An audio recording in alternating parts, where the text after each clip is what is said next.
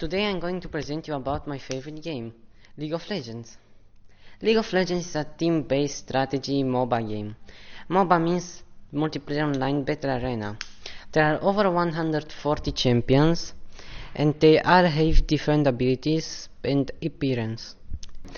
In game you must destroy the enemy nexus in order to win the game. If you want to do that, you must defeat the enemy player along with the minions on your lane. Thus, the minions will give you experience points and gold. As you advance, you unlock new game modes like Ranked and Draft.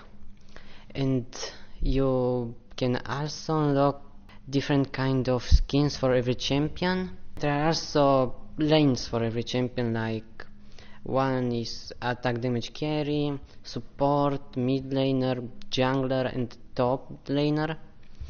And there are also monsters in these games, mainly made for the jungler. There are minor monster and major monster.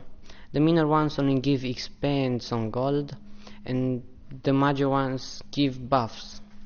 And there are also bosses like the dragon, dragons, because there are more dragons than one. Fire dragon, wind dragon, water dragon, and air dragon, and there is also elder dragon that will kill the enemies. The boss of the game is Baron Nashor.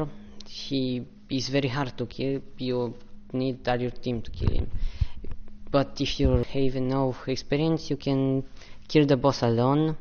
And there is also the Rift Herald that appears before the Baron Nashor comes. You can take his eye and summon him on another lane. And I think this is all about my game.